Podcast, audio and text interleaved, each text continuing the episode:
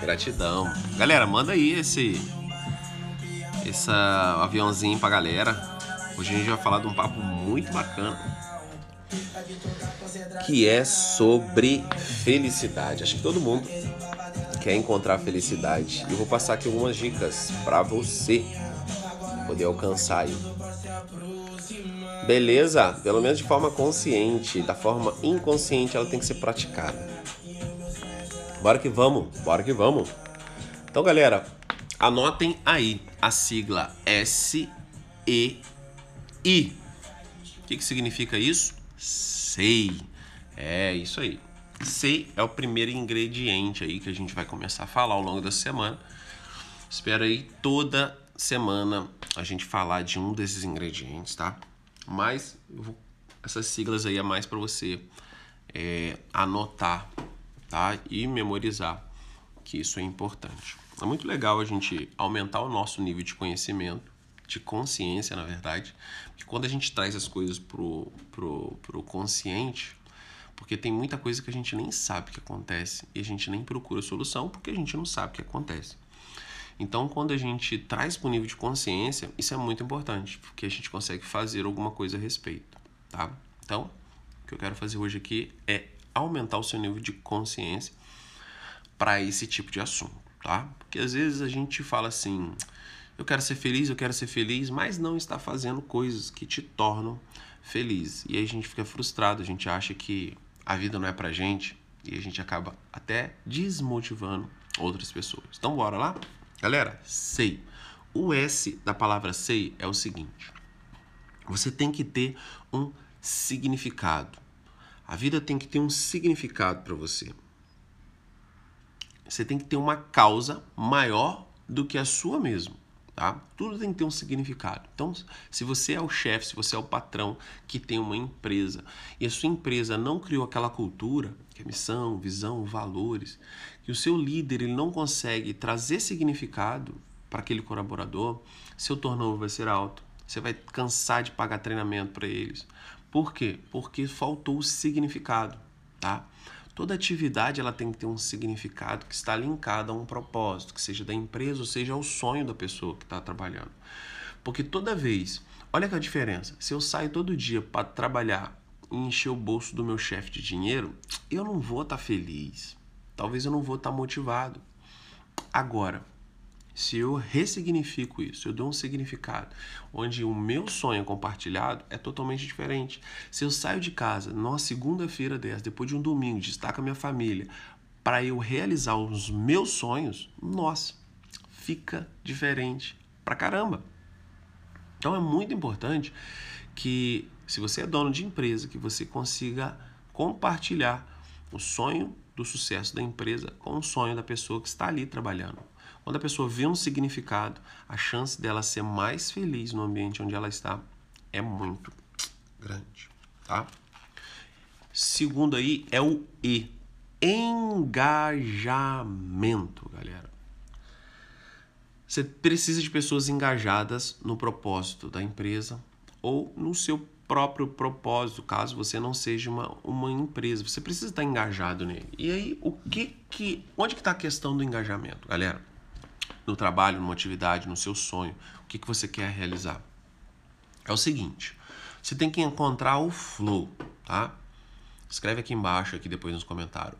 Eu quero encontrar o flow. O que, que é isso? O flow é o responsável por você fluir de verdade. O que, que acontece? Se você tem muita, muitos, um desafio muito difícil, tá? E você tem pouca habilidade, vai gerar um ambiente de estresse para você. Porque é muito difícil fazer aquilo ali e eu não tenho capacidade para fazer aquilo. Você acaba entrando no ambiente de estresse, galera. Isso é muito ruim, porque seu nível de cortisol aumenta.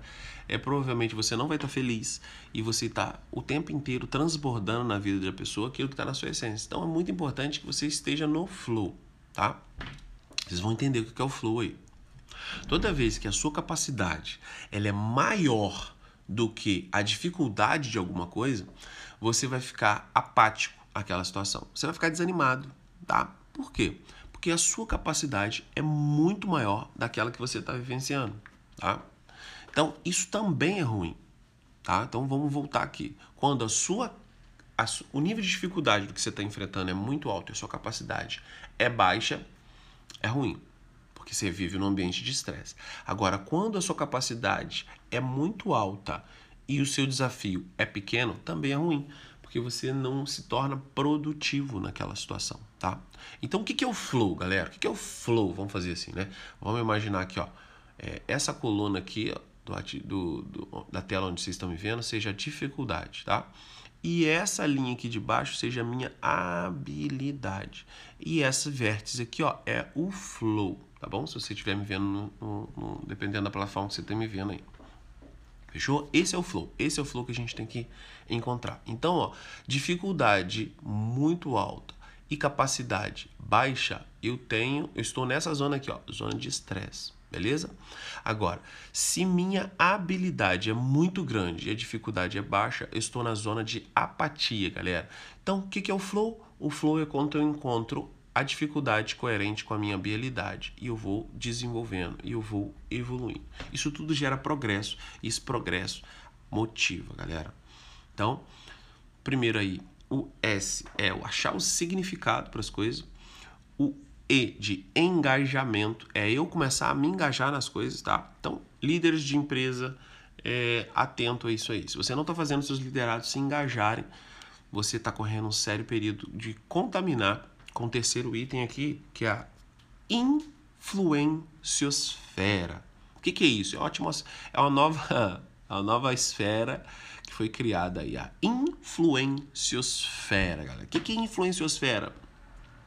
Você influencia o meio que você tá, ou o meio te influencia. E aí? E agora? Tá? Então, olha só. Se você tem significado, é, se você tem engajamento, você está influenciando as pessoas ao seu redor de uma forma. Se você não tem nada disso, você está influenciando elas de outra forma. Então, todo dia, quando a gente acorda, a gente tem uma decisão para fazer.